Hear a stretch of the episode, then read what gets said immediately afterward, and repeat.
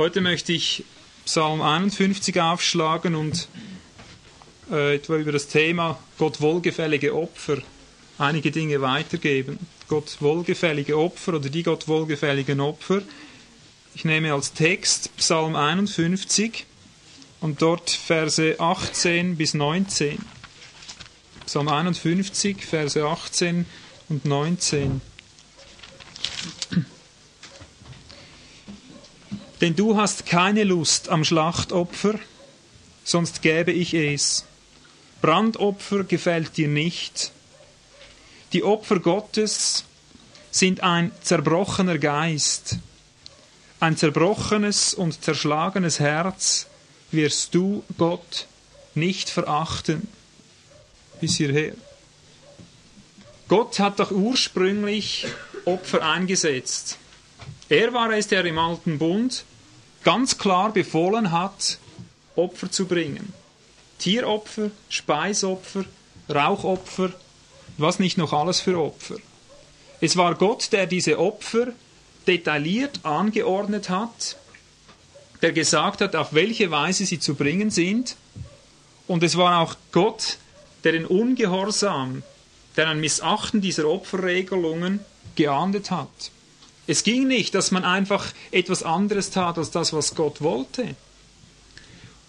Und trotzdem, wenn du die Schrift liest, Psalm 50 jetzt äh, Verse 10 bis 13, merkst du, dass Gott diese Opfer gar nicht schätzt, offenbar. Psalm 50, dort Verse 10 bis 13. Derselbe Gott, der all diese Opfer befohlen hat, peinlich genau beobachtet hat, sagt, ich nehme keinen Jungstier aus deinem Haus, Psalm 50, 9, noch Böcke aus deinen Hürden. Denn mein ist alles Getier des Waldes, das Vieh auf tausend Bergen. Ich kenne alle Vögel der Berge, und was sich tummelt im Feld, ist mir bekannt. Wenn mich hungerte, ich würde es dir nicht sagen, denn mein ist die Welt und ihre Fülle. Sollte ich das Fleisch von Stieren essen und das Blut von Böcken trinken? Merkst du, Gott hat überhaupt keinen Gefallen an diesen Opfern. Das scheint zunächst wie ein Widerspruch. Aber wir haben vorher gelesen, und das kommt hier auch gleich wieder, opfere Gott Dank und erfülle dem Höchsten deine Gelübde und rufe mich an am Tag der Not. Ich will dich erretten und du wirst mich verherrlichen. Gott sagt, die ihm wohlgefälligen Opfer sind nicht diese Stiere, sind nicht diese Opfer, die er eigentlich angeordnet hat, sondern auf der einen Seite ein zerbrochenes und zerschlagenes Herz. Nun, bevor ich zu dem komme, scheint es mir wichtig zu sehen, wie es zu dieser Wandlung kam. Gott selber hat ja diese Opfer eingesetzt. Irgendwas wollte er doch damit. Wie kommt es zu dieser Wandlung, dass plötzlich diese ursprünglichen, sicher Gott wohlgefälligen Opfer, denn es heißt immer wieder ein Wohlgeruch vor dem Herrn, wie diese ursprünglich wohlgefälligen Opfer zur Verachtung wurden in den Augen Gottes und weshalb heute andere Opfer oder schon damals im Alten Bund, währenddem diese praktischen Opfer dargebracht wurden, bereits andere Opfer Gott wohlgefällig genannt wurden. Wer weiß, wo der Ursprung ist der Opfer? Bibelschüler natürlich kein Problem. Wo ist der Ursprung, die Geburtsstunde der Opfer? Ja, es gibt noch etwas Früheres. Das ist schon das fortlaufende Opfer. Nein, der Ursprung der Opfer finden wir in 1. Mose 3,21. Und ich möchte daran zuerst einmal zeigen, was das Opfer überhaupt darstellen soll, was das Opfer überhaupt für einen Zweck hat, für ein Ziel. Und erst wenn wir das sehen, was der Ursprung war, der ursprüngliche Gedanke über dem Opfer, dann werden wir auch verstehen, warum es zu einer Wandlung kam innerhalb dieses Opfergeschehens. In diesem Zusammenhang wird jetzt nicht direkt von Opfer geredet, aber du erkennst, dass ein Opfer geschehen ist. Es geht um die Situation, wo Adam und Eva von Gott heimgesucht werden. 1. Mose 3, 21. Und Gott, der Herr, machte Adam und seiner Frau Leibröcke aus Fell und bekleidete sie. Siehst du? Da war eben der Sündenfall äh, geschehen Adam und Eva haben sich versündigt, sie wurden getrennt von Gott und jetzt plötzlich bringt Gott ihnen Fell, aus Fell zwei Leibröcke. Sie hatten sich Feigenblätter genommen, um sich ihre Scham zu bedecken, aber Gott hat Leibröcke aus Fell gemacht. Und hier siehst du, ein Fell kommt von einem Tier. Das nimmst du nicht von einem Baum runter. Gott hat ein Fell genommen, mit anderen Worten, ein Tier wurde getötet und das ist der Ursprung der Opfer. Also was sollte dieses Opfer nun bewirken? Gott hat einen Fluch ausgesprochen über der Schöpfung aufgrund des Sündenfalls. Und du siehst, nicht der Mensch ist der Ursprung der Opferung, Gott ist der Ursprung. Nicht der Mensch kam auf die glorreiche Idee, jetzt töte ich ein Tier und dann bin ich in Ordnung mit Gott. Sonst hätte Gott vielleicht gesagt, jetzt tötest du auch noch ein Tier. Verstehst du? Gott selber hat dieses Opfer vollzogen. Er brachte es, keine Menschenidee. Und zwar hat Gott es für sich selbst zubereitet. Für sich selbst. Natürlich, für den Menschen gab es eine Folge und darum hat Gott das für sich selbst gemacht. Ich denke, das Opfer war die Bedeckung der Augen Gottes. So wird es auch genannt in der Schrift. Oder wenn du Malachi 1,9 liest, äh, das lesen wir nicht nach, schreibst du vielleicht nur auf, Malachi 1,9, wo von der Besänftigung Gottes geredet wird. Wir wissen, dass durch die Opfer Gott über die Sünden hinwegschaute, bis das vollendete Opfer kam, damit er die Sünden vergeben konnte. Also das Opfer galt Gott selbst, dass er in seiner Heiligkeit nicht zuschlagen muss. Und für Adam und Eva hat es keine weitere Folge, als dass sie einfach weiter existieren durften. Und zwar unter den neuen Bedingungen, unter den Bedingungen des Fluches über der Erde. Sie soll Schmerzen haben bei der Geburt. Er soll mit Schweiß und Mühe den Ackerboden bebauen. Also der Uraspekt, das Ziel des Opfers war nicht, dass der Mensch einen speziellen Segen empfängt. Das möchte ich damit hervorstreichen. Der Mensch soll überleben. Er soll vom Defizit, das entstanden ist, auf die Ausgangsposition zurückkommen. Nicht über den Nullpunkt hinaus, nicht in einen riesen Plus hinein soll ihn das Opfer führen, es soll ihn lediglich aus dem Defizit auf die Ausgangsposition, auf die Nullposition bringen. Der wichtigste Uraspekt der Opfer war, dass Gott besänftigt, gerechtfertigt würde, dass Gott befriedigt wird. Und jetzt zeige ich dir den ersten Missbrauch des Opfers. Das findest du jetzt in 1. Mose 4, dort Vers 2 bis 5. Da sind wir jetzt bei Kain und Abel, das ist jetzt das zweite Opfer, das wir in der Bibel drin finden. Und wie gesagt, ich zeige dir das auf, damit du siehst, warum Opfer ihr Wesen geändert haben, warum die Opfer oder überhaupt die Werke für Gott eine ganz andere Ausrichtung bekommen haben. 1. Mose 4, Vers 2, ich lese b bis 5, 2b bis 5. Da lesen wir, und Abel wurde ein Schafhirt und Kain wurde ein Ackerbauer. Und es geschah nach einiger Zeit, da brachte Kain von den Früchten des Ackerbodens dem Herrn eine Opfergabe. Und Abel, auch er brachte von den Erstlingen seiner Herde und von ihrem Fett. Und der Herr blickte auf Abel und seine Opfergabe, aber auf Kain und seine Opfergabe blickte er nicht. Da wurde Kain sehr zornig und sein Gesicht senkte sich. Und der Herr sprach zu Kain, warum bist du zornig und warum hat sich dein Gesicht gesenkt? Mal vielleicht bis hierher. Ich sehe hier auch diesen klaren Unterschied, dass Abel von seiner Herde etwas gebracht hat, mit anderen Worten ein blutiges Opfer. Aber ich habe, als ich neu darüber nachdachte, über das Opfer, gesehen, dass eigentlich das nicht hieb- und stichfest zu belegen ist, dass deshalb, weil kein nicht ein blutiges Opfer gebracht hat, der Gott nicht wohlgefällig war. Das lässt sich aus dem gesamten Kontext nicht belegen. Denn später siehst du, dass Gott sehr wohl Wohlgefallen hatte an, an Speiseopfern. Vielleicht äh, Hebräer 11,4 da siehst du, dass der Grund, weshalb keins Opfer verworfen wurde, irgendwo anders lag. Hebräer 11,4. dann kannst du dir schon 1. Johannes 3, Vers 12 aufschreiben. Dort siehst du Hintergründe über das Opfer Kains. Hebräer 11, 4 zuerst. Durch Glauben brachte Abel Gott ein besseres Opfer dar als Kain, durch welchen Glauben er das Zeugnis erhielt, dass er gerecht war, indem er Gott Zeugnis gab zu seinen Gaben. Und durch diesen Glauben redet er noch, obgleich er gestorben ist. Hast du gesehen, was der Vorzug war nach Hebräer 11,4? Der Vorzug des Opfers von Abel im Gegensatz zu dem von Kain. Wer hat es gesehen? Bei mir steht, durch Glauben brachte Abel ein besseres Opfer, nicht durch ein Tier. Verstehst du? Bei Abel war Glaube dahinter. Er hat es für Gott gebracht. Und jetzt 1. Johannes 3, Vers 12.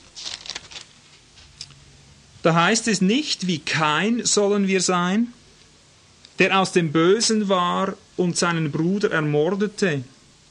Und weshalb ermordete er ihn? Weil seine Werke böse waren, die seines Bruders aber gerecht. Das war der Grund, weshalb auch das Opfer Keins verworfen wurde. Er war böse, er hatte böse Absicht dahinter. Nochmals dieser Zusammenhang.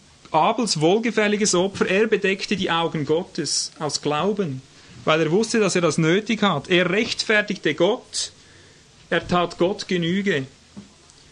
Es ging ihm allein darum, Gott zu befriedigen.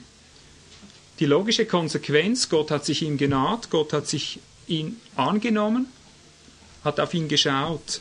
Aber das missbrauchte Opfer von Kain, denke ich, bestand darin, dass er den Sinn des Opfers gar nicht erkannte.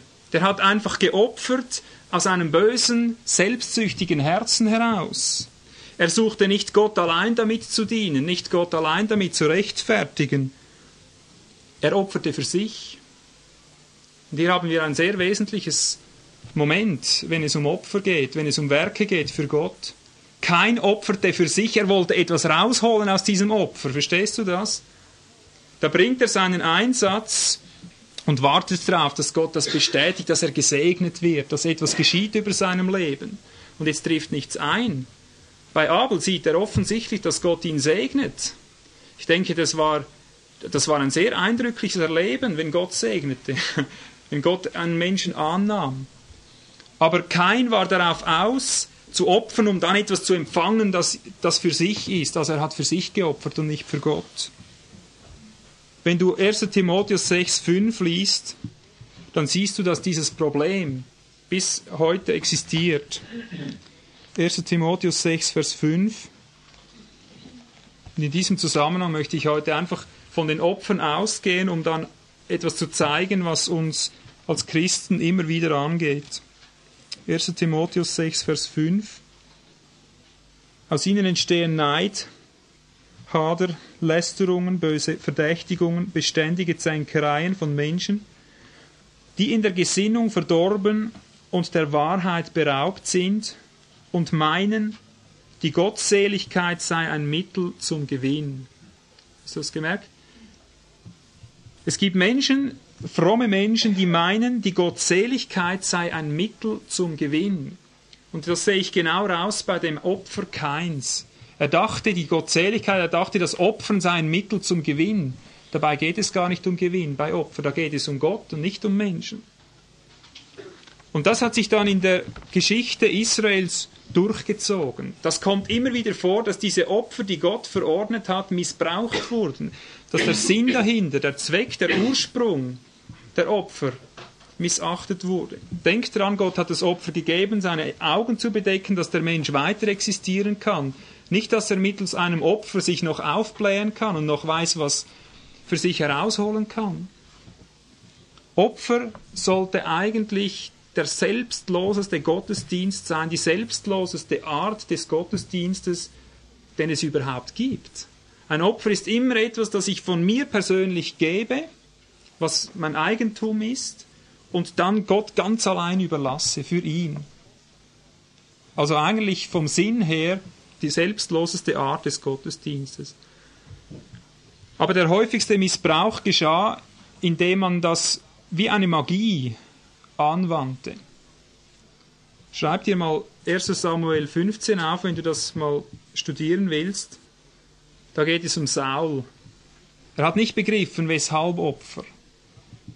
Er hat es einfach gemacht, um etwas rauszuschinden, um etwas rauszuholen.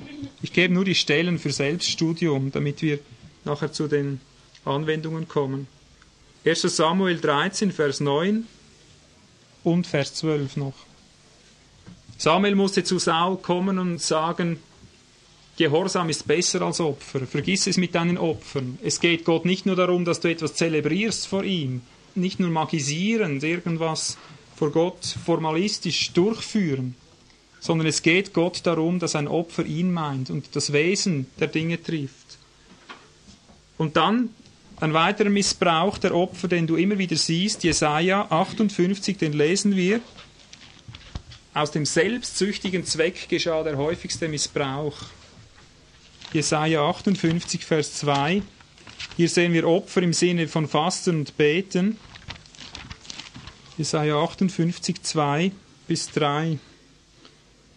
Wie eine Nation, die Gerechtigkeit übt und das Recht ihres Gottes nicht verlassen hat, fordern sie von mir gerechte Entscheidungen, haben Gefallen daran, Gott zu nahen. Warum fasten wir und du siehst es nicht? Demütigen wir uns und du merkst es nicht? Merkst du diese Fragen? Ich faste doch, hey, warum kommt da keine Antwort? Warum kommt mein Lohn nicht? Ich möchte etwas empfangen, ich faste doch schließlich. Für mich, ja. Malachi 3,14. Da kommt es besonders schön raus. Eure Worte sind anmaßend gegen mich, spricht der Herr. Ihr aber sagt, was bereden wir gegen dich? Ihr sagt, es bringt nichts, Gott zu dienen. Nichts bringt es, Gott zu dienen. Und was ist der Gewinn, dass wir für seinen Dienst sorgen und dass wir in Trauer einhergehen vor dem Herrn der Heerscharen? Hörst du das raus? Genau das ist das Problem des Gottesvolkes seit je, dass selbst in den selbstlosesten Dingen, die Gott angeordnet hat, dass man sagt, es bringt ja gar nichts, was haben wir jetzt für einen Gewinn? Jetzt haben wir gefastet, jetzt haben wir das gemacht, jetzt haben wir geopfert. Und daraus kommt es auch, wie in Malachi 1, Vers 8 geschrieben steht, wenn ihr Blindes darbringt, um es als Opfer zu schlachten, ist es für euch nichts Böses. Und wenn ihr Lahmes und Krankes darbringt, ist es für euch nichts Böses. Bring es doch deinem Statthalter, wird er an dir gefallen haben, oder dein Angesicht erheben, spricht der Herr der Heerscharen. Und siehst du, so ging es durch die Geschichte Israels durch. Immer wieder Gottesdienst, aber immer wieder mit eigenen Motiven. Immer wieder etwas für sich rausziehen. Vom ersten, vom zweiten Opfer bis zum letzten Opfer. Und darum müssen wir uns nicht wundern, dass Gott die Nase voll hatte, schlussendlich von diesen Opfern. Formell funktionierte das einwandfrei. Da wurde gebracht, so klar wie keins ein Opfer gebracht hat. Da lag das auf dem Altar, das wurde angezündet, gut zwischendurch wieder ein paar Blinde und Lahme, die verrieten wieder, wo es durchgeht. Aber schlussendlich sagte ich habe es satt. Lesen wir nochmal Psalm 50. Dort Vers 13. Sollte ich das Fleisch von Stieren essen und das Blut von Böcken trinken? Oder 51, 18 denn du hast keine Lust am Schlachtopfer, sonst gäbe ich es. Brandopfer gefällt dir nicht. Also Gott hat einen Strich durch die Rechnung gemacht und sagt, das sind nun meine Opfer. Die Gott wohlgefälligen Opfer, Psalm 51, Vers 19, sind ein zerbrochener Geist. Ein zerbrochenes und zerschlagenes Herz wirst du Gott nicht verachten. Das bedeutet jetzt, Gott Recht geben. Da haben wir jetzt endlich das Wesen des Opfers. Es ist Gott tausendmal lieber, wenn wir vor ihm stehen und über die Sünde, über das Unrecht, über die Gottentfremdung, über all das, wenn wir durch und durch zerbrochen sind. Wenn du vielleicht nur da liegst und zappelst und sagst, ich kann dir gar nichts bringen und du würdest ja gern etwas Gott bringen, du würdest gern ein Opfer bringen, ein äußeres. Und da siehst du, wie Gott zurückgekehrt ist zum Wesen der Dinge auch in diesem Punkt. Aber wenn wir unser Leben anschauen als Christen, dann sehen wir, wie wir in derselben Weise, wie es mit den Opfern zu und her ging, auch heute noch zu und her geht. Es geht auf allen Gebieten genauso zu und her, dass wir Gott eigentlich nur formell dienen und dahinter aber Hintergedanken haben. Darum habe ich die Opfer als Einstieg genommen, um das etwas zu zeigen. Ich gehe jetzt kurz noch auf andere Opfer ein, die ihm wohlgefällig sind und zeige dann, wie das jetzt geschieht. Hebräer 13, Vers 15. Durch ihn nun lasst uns Gott stets ein Opfer des Lobes darbringen. Das ist Frucht der Lippen, die seinen Namen benennen. Merkst du, das ist ein neues Opfer, ein Opfer des Lobes. Gott hat gesagt, genug mit den alten Opfern, mit diesen Tieren, mit all diesen Dingen. Jetzt habe ich Wohlgefallen an Opfer des Lobes. Opfere Gott Dank oder lobe Gott heißt es. Die Bibel ist voll von diesen Lobopfern, die Gott wohlgefällig sind. Und siehst du, ich weiß nicht, wer dieses Buch kennt. Da beginnt's oder da hört's dann auf. Das ist das, was ich jetzt sagen möchte. Ich lese dir ein paar Ausschnitte vor. Ich habe mir nicht viel Zeit genommen, das in dieser Hinsicht zu untersuchen. Ich habe vielleicht fünf Minuten investiert. Du kannst aufschlagen, wo du willst. Dann siehst du, was aus diesen Lobopfern, aus diesen Gott wohlgefälligen Lobopfern, aus diesen besseren Opfern geworden ist. Pass auf, ich lese einfach ein paar Auszüge. Preisen Sie den Herrn, bis Sie gesund sind. Hörst du etwas? Das ist ein Lobopfer. Preisen Sie den Herrn, bis Sie gesund sind, ich. Sie wusste, wer Gott war. Ich denke es zwar nicht, da steht es aber so. Sie wusste, wer Gott war. Aus welch schrecklichem Leben hatte er sie doch herausgerettet. Allen, die eine Not hatten, empfahl sie die Preiskur die Preiskur. Das steht in diesem bekannten Buch, das ist randvoll von diesen Dingen. Hörst du etwas raus? Ich höre den Kein daraus. Ich höre den Kein. Nur sein eigenes im Auge haben. Wenn du anfängst zu loben, steht hier, wird der Friede deiner Seele vermehrt. Wenn du anfängst zu loben, wird deine Sorge in Freude verwandelt. Merkst du etwas? Ist das Opfer nun für Gott oder ist es für uns? wenn Gott sagt, bring Lobopfer, meint es nun genau das, was kein wollte, dass man dahinter greift und sich etwas herausholt für sich? Welche wunderbaren Segens und Siegeskräfte werden offenbar, wenn wir den Herrn loben und preisen? Ungeahnte göttliche Kräfte werden ausgelöst durch Loben und Danken. Nimm dir jeden Tag Zeit, den Herrn zu rühmen. Die Schwierigkeiten in deinem Leben werden sich lösen Mächte der Krankheit werden weichen müssen und die Fesseln, die Satan deinem Leben anlegen will, werden zerbrochen werden. Durch Loben und Danken wirst du das Land einnehmen. Dies ist der höchste Erweis deines Glaubens. Weißt du, irgendwo stimmt das alles, aber du musst unterscheiden, was für eine Gesinnung dahinter steht, ob es noch ein Gott wohlgefälliges Opfer ist oder nicht. Aber das höre ich aus jeder Zeile raus in diesem Buch, oder aus den meisten Zeilen höre ich raus, wie es eben hier steht, die Macht des Lobpreises. Es geht gar nicht um Gott, es geht etwas, etwas auszulösen für mich. Es geht mir nicht allein darum, Gott zu verherrlichen, ihm wohlgefälliges Opfer zu bringen. Ich habe nur mich im Auge dabei, damit ich mehr Macht bekomme, damit ich mehr Gesundheit bekomme, damit ich gesegnet werde, damit mir Geld zufließt oder weiß nicht was alles. Und da siehst du, wir haben nicht viel dazugelernt. Wir sagen, ja, wir haben heute die Gott wohlgefälligen Opfer. Und da steht noch viel über Selbstsucht. Äh, man soll aufhören, so selbstsüchtig zu sein, allen irdischen Dingen nachrennen, aber es geschieht in genau derselben Weise, einfach im geistlichen Bereich. Man kann da genauso selbstsüchtig sein und nur immer an sich denken, wie bei den materiellen Dingen.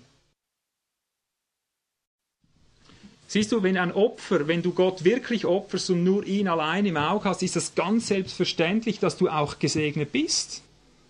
Aber der Segen ist nicht das treibende Moment, der Segen ist nicht der Ausgangspunkt des Lobopfers, sondern Gott ist es. Gott ist Ausgangspunkt und Ziel meines Opfers. Und wenn ich hinterher gesegnet bin, das merke ich immer wieder, dann stehe ich nachher da und merke, ich bin total verwandelt.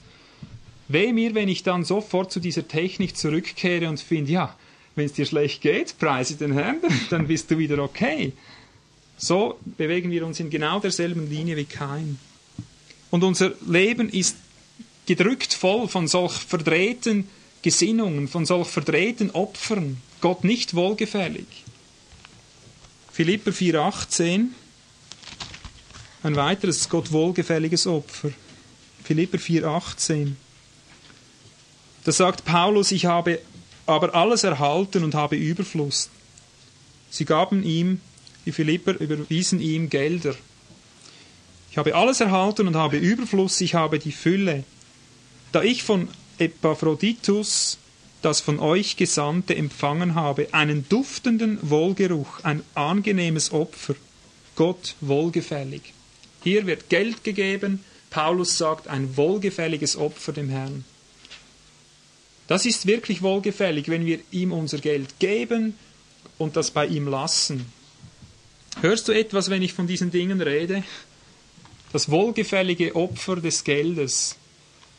Malachi 3 ist hier schon eine sehr viel gebrauchte Stelle geworden, auch im Neuen Testament, um dieses wohlgefällige Geldopfer auch noch etwas zu würzen, etwas schmackhaft zu machen für den Menschen. Malachi 3, Vers 10. Und da steht's ja, da hat man doch offenbar ein Recht, nicht, wenn es so da steht. Da sagt der Herr nämlich, bringt den Zehnten ganz in das Vorratshaus, damit Nahrung in meinem Haus ist. Und prüft mich doch hierin, spricht der Herr der Heerscharen, ob ich euch nicht die Fenster des Himmels öffnen und euch Segen ausgießen werde bis zum Übermaß. Steht doch hier, also machen wir es doch, nicht? Das Gott wohlgefällige Opfer, Gott liebt Scheinwerfer. Ihr Scheinchristen, heißt es dann von den Kanzeln runter. Lasst eure Scheine hier und geht als Christen nach Hause. Ja? Und man sagt, es ist Gott ein angenehmes Opfer. Und dann sagt man, weißt du, wenn du ihm 10% gibst, du wirst 20 zurückbekommen und so weiter. Wer hat das schon gehört in dieser Richtung? Also bitte, wenn das nicht jeder schon gehört hat. Das ist aus dem Gott wohlgefälligen Opfer geworden. Wir haben es geschafft, in unserem Leben, durch alle Linien hindurch, in allen Gebieten unseres Lebens, die Gott wohlgefälligen Dinge auch geistlich nur noch äußerlich zu praktizieren und im Herzen dabei abzufallen. Aber dieser Aufruf hier, prüft mich doch hierin, das war nie als Legitimation gedacht von Seiten Gottes, damit wir ihn herausfordern können, um dieses Geld gar am Ende noch zu vermehren. Das war nie so gedacht. Aber Israel drehte um diese Dinge. Israel hat nur für sich geschaut und Gott hat gesagt, fangt mal an, mir einfach zu dienen und schaut mal, ob ihr nachher tatsächlich zu wenig habt. Prüft's doch mal, ob ihr wirklich verhungert, wenn ihr mir den Zehnten gebt, weil sie haben nichts gegeben, sie haben nur für sich geschaut. Also Gott hat lediglich gesagt, du kannst mir geben und musst dir keine Sorgen machen. Du kannst mir opfern, ohne dass du dabei stirbst. Prüf mich doch, ob ich dich verhungern lasse. Und siehst du, die Christen selbst im Neuen Testament schaffen es genau dieses Wort, das eigentlich ein Vorwurf ist an Israel, so zu verwenden, dass man Geldspendermaschinerien daraus bastelt. Es war nie so gedacht von Gott. Ein weiteres bekanntes Wort, und da siehst du die verdrehten Gottesdienste, wie sie tief in uns drin leben. Ein weiteres bekanntes Wort, das in derselben Weise praktiziert wird, ist Matthäus 6, Vers 33. Trachtet aber zuerst nach dem Reich Gottes und nach seiner Gerechtigkeit. Und dies alles wird euch hinzugefügt werden. Wirklich? Dies alles? Da geht es um Kleidung, da geht es um Nahrung, da geht es einfach um all diese Dinge, die äußerlich so sind. Das steht hier schwarz auf weiß und das müssen wir so stehen lassen. Das funktioniert eben genauso. Aber es ist genauso wenig wie die anderen Dinge für sich selber gedacht. Es ist nicht Mittel zum Zweck, diese Verheißung. Versteht ihr, was ich sagen will? Wir dürfen nicht so lesen, trachtet zuerst ganz klein geschrieben. Das ist das Mittel, oder? Und jetzt kommt der Zweck, so wird euch. Gott sagt auch hier genau dasselbe. Diene mir einfach, geh einfach voran und du musst dir keine Sorgen machen. Das Übrige, das kommt von selbst. Aber heute hat man es umgedreht. Heute sieht man nur das, was dahinter für mich, oder? Mir wird alles zufallen. Und genau das ist der Grund, weshalb so eine tiefe Armut immer wieder herrscht im Hause Gottes, unter dem Volk Gottes. Weil man nicht sein Haus baut, weil man immer an seinem eigenen Haus dran ist. Man will immer sein eigenes Haus gesichert haben. Verstehst du, also wenn ich nur nach dem Reich Gottes trachte, damit ich genug habe, dann ist doch etwas nicht mehr in Ordnung. Verstehst du, also wenn ich nur nach dem Reich Gottes trachte, damit ich genug habe, dann ist doch etwas nicht mehr in Ordnung. Ich soll nach dem Reich Gottes trachten, weil es um das Reich Gottes geht, weil es um Gott geht. Nicht damit ich etwas zu beißen habe. Sonst habe ich nicht ein Gott wohlgefälliges Opfer gebracht. Ich lese Haggai 1, Vers 9. Dort siehst du dieses typische Beispiel. Das Volk Gottes hat immer Mühe gehabt, sich um Gottes Haus zu drehen, sich um Gottes Haus zu kümmern. Es fiel ihnen immer schon leichter, ihr eigenes Haus zu bauen. Aber hier ist eine Verheißung, die wir nicht unterschätzen dürfen. Haggai 1, Vers 9. Ihr habt nach vielem ausgeschaut, und siehe, es wurde wenig. Und brachtet ihr es heim, so blies ich hinein. Weshalb das, spricht der Herr der Heerscharen? Wegen meines Hauses, das verödet daliegt, während ihr lauft, jeder für sein eigenes Haus. Deshalb hat um euretwillen der Himmel den Tau zurückgehalten und die Erde hat ihren Ertrag zurückgehalten. Und ich habe eine Dürre gerufen über das Land und über die Berge und über das Korn und über den Wein und über das Öl und über das, was der Erdboden hervorbringt und über die Menschen und über das Vieh und über allen Arbeitsertrag der Hände. Hast du die Verheißung gespürt? Gott sagt, ich blase in dein eigenes Leben hinein, wenn du nur immer für dich schaust. Wenn du alles nur immer verwendest, um dein eigenes Leben zu sichern. Sagt er, du hast nach vielem ausgeschaut, aber ich habe es weggeblasen. Gott selber bläst es weg. Und dann sagt er, warum das? Weil mein Haus brach liegt, weil es dir nicht um mein Haus geht, sondern um dein eigenes.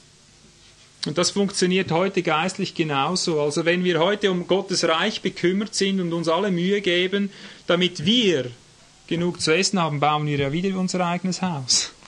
Und das bedeutet nichts anderes, als dass man sich auch auf diesem Weg in eine garantierte Armut hineinbringt, in einen garantierten Zerfall. Äußerlich scheint das alles wunderbar, um Gottes Reich zu gehen, aber es ist nur ein geistlicher Trick. Es ist nur ein geistlicher Trick, um Erfolg zu haben, um in die Freiheit zu kommen oder weiß ich was immer, um irgendetwas herauszuholen für sich. Das ist auch, um ein Stück noch weiter zu gehen jetzt, das ist auch eine Versuchung für Prediger überhaupt. Ich spüre das immer wieder, wie die Versuchung da ist, wenn ich vor Gott stehe, das Ziel zu avisieren, dass jetzt die Christen ganz besonders erbaut sind oder dass sie ganz besonders irgend aus einer Situation herausgelöst werden. Ich habe oftmals zu kämpfen, dass ich nur Menschen vor mir habe und, und sage, Gott, du musst ihnen geben. Ich muss ihnen etwas mitgeben. Ich muss sie, wie gesagt, freilösen. Ich muss sie heilen. Ich muss all diese Dinge. Und von dem steht auch wieder im Wort geschrieben. Und je länger, desto mehr merke ich, wie Gott etwas ganz anderes sucht. Er will nicht, dass ich danach ausschaue, wie ich Gott in seinem vollen Segen über die Menschen bringen kann. Ich muss lernen, danach ausschauen, wie ich die Menschen zu Gott bringe. Dass Gott in seiner Weise zum Zug kommt, dass seine Allherrschaft zum Zug kommt. Nicht immer nur Segnung für uns, Segnung für uns. Wir für ihn, wir sind sein Segen, wir sind sein Opfer.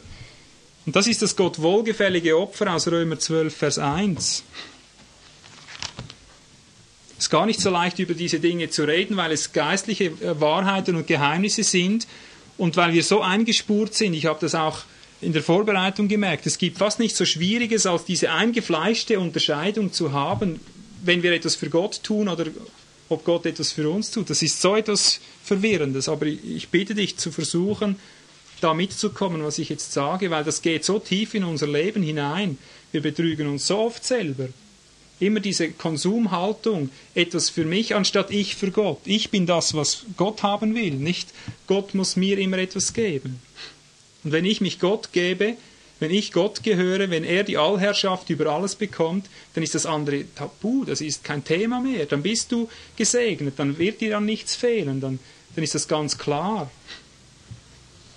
Römer 12.1 Ich ermahne euch nun, Brüder, eure Leiber darzustellen als ein lebendiges, heiliges, Gott wohlgefälliges Opfer. was euer vernünftiger Gottesdienst ist. Merkst du, wenn du Gottesdienst feiern willst, dann musst du dich ihm als Opfer bringen. Da musst du nicht Gott etwas abnötigen. Und das geschieht wieder genau dasselbe. Viele geben sich hin, um etwas zu empfangen. Aber das steht nirgends im Kontext. Wir sollen uns hingeben, damit wir Gott sind, damit wir Gottes sind. Nicht damit wir etwas empfangen. Sobald du den Hintergedanken hast, ich gebe mich jetzt hin damit, hast du schon wieder verpasst, bist du schon wieder über die Linie drüber. Das ist ein richtiger Fluch, der uns anhängt, dass wir immer für uns suchen, anstatt dass wir suchen, wie wir uns Gott noch besser hingeben können. Also wir sollen Christus verkündigen aus diesem Grunde. Christus, dass er mehr und mehr alles in allem wird. Dass er den Alleinanspruch, die Alleinherrschaft in unserem Leben aufrichten kann. Und nicht Christus verkündigen, damit wir etwas aus ihm heraussaugen können. Wir für ihn und dann ist er auch für uns mit der Rehabilitation, wie wir sie hier betreiben, beginnt das eigentlich schon mit dem Eintritt. Der Irrtum beginnt schon mit dem da draußen.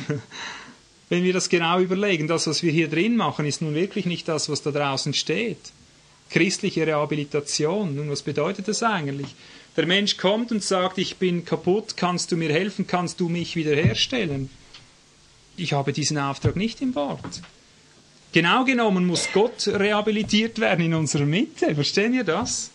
Unser Auftrag ist, dass Gott wieder in die Mitte kommt, dass Gott wieder im Menschenleben drin zu seinen Anrechten kommt. Und nicht umgekehrt. Wir können die Menschen nicht rehabilitieren. Wir können nur Gott zum Menschen zurückbringen, dass er sich wieder in Gott einfügen lässt. Rehabilitation bedeutet jemandem in frühere Ehrenrechte wieder einsetzen. Verstehst du? Jemanden in frühere Ehrenrechte wieder einsetzen oder eben Wiederherstellung, Wiedereingliederung. Aber Gott hat sein Ehrenrecht verloren. Er ist es, der das Anrecht über den Menschen verloren hat. Also muss Gott wiederhergestellt, Gott rehabilitiert werden in unserer Mitte, nicht wir. Und wenn Gott rehabilitiert wird in unserer Mitte, dann sind wir automatisch damit verändert und wiederhergestellt. Wenn wir das missachten, was ich jetzt gesagt habe, dann sind wir Menschendiener. Dann dreht alles um den Menschen. Jede Gebetsstunde schaut man nur, wie man dem Menschen dienen kann und verliert Gott immer mehr aus den Augen. Und das ist genau der Fluch aus Jeremia 17, wo es heißt, verflucht ist der Mann, der sich auf Menschenarm verlässt. Da kommen dann die Christen und hängen sich irgendwann andere Christen und sagen, kannst du mir helfen, kannst du mich wiederherstellen? Es sei auf diesem Weg, dass Gott in ihnen rehabilitiert wird, dass Gott in ihnen wieder Gestalt gewinnt, dass sein Reich kommt über diesem Leben, wird eine solche Rehabilitationszeit ausschließlich zu einem Fluch werden. Ich glaube, letztlich kann man äh, offen sagen, dass diese Verirrung auch in dämonologischen Fragen nichts weiter ist als ein logischer Prozess, eine logische Fortfolge dessen, dass man so ein menschzentriertes Denken hat. Dass es dem Menschen immer um sich geht, seine Wiederherstellung, seinen Zustand, sein Wohlbefinden und dass er sich nicht hineinversetzen lässt unter die Herrschaft Gottes. Und so muss man immer nach mehr Mitteln und nach mehr Tricks, nach mehr äh, Wegen suchen, um irgendetwas über den Menschen zu bringen, das ihm wieder etwas wohltut, was, das seine Gefühle ausgleicht, dass seine Zwänge ausgeglichen und erlöst werden und weiß nicht was alles. Und so dreht der Mensch immer um seine eigene Person, um seine eigene Existenz, um seine eigenen Mühen und ist gar nicht recht frei, in Gott überhaupt hineingepflanzt zu werden. Und das ist der Grund, weshalb Gott sagt, ein zerbrochenes und zerschlagenes Herz, das ist mein Wohlgefallen. Nur mit einem zerbrochenen und zerschlagenen Herzen hast du vielleicht am wenigsten Mühe, das Opfer zu verdrehen. Wenn es nur noch darum geht, dass du da bist, zerschlagen am Ende, du merkst, ich habe Gott nichts zu bringen, und du hast nichts anderes als dein zerbrochenes Herz zu bringen und sagen, ich bin entsetzt, ich bin, ich bin durch und durch entsetzt über diesen Missstand, dass wir Menschen so falsch sind, dass wir so in der Sünde immer wieder uns verfangen. Und das gefällt Gott. Dann hast du endlich Gott ein Opfer gebracht. In dem Moment, wo du vielleicht denkst, jetzt habe ich am wenigsten tun können für Gott. Genau das wird zu der Kronstunde Gottes, dann endlich ist es für ihn wenigstens. Jetzt kannst du dich bringen und sagen, hier, einen Leib hast du mir bereitet oder was du dann immer sagen willst, hier nimm ich mich elenden Sünder, hilf mir. Jetzt hat er dich endlich für sich und du gibst Gott recht. Also ich schließe das mit einem summarischen Satz zusammen, was ich versucht habe zu sagen. Nicht, dass wir von Gott fordern für uns, kannst du das vielleicht aufschreiben? Die Summe alles. Nicht, dass wir von Gott fordern für uns und unser Reich ist der Sinn, sondern dass wir uns fordern lassen für Gott und sein Reich. Nicht, dass wir von Gott fordern für uns und unser Reich, sondern dass wir uns fordern lassen von Gott und sein Reich. Ja, wir sollen uns fordern lassen, dass Gott uns fordern kann, uns selber, für sein Reich, für Gott und für sein Reich. Nicht wir bauen unser Reich und fordern Gott heraus, dieses Reich zu segnen und zu geben und das und dieses. Und wir bringen unsere Werke mit dem Hintergedanken, dann tut mir Gott noch Besseres und so weiter. Alles, was aus diesem Zusammenhang herausgeht, ist nicht mehr Gott wohlgefälliges Opfer. Aber wenn wir uns selber bringen, so wie wir sind, und Gott wirken lassen durch uns, dann haben wir Gott wohlgefällig geopfert und werden einst nicht enttäuscht sein, nebst all unseren frommen Werken. Amen.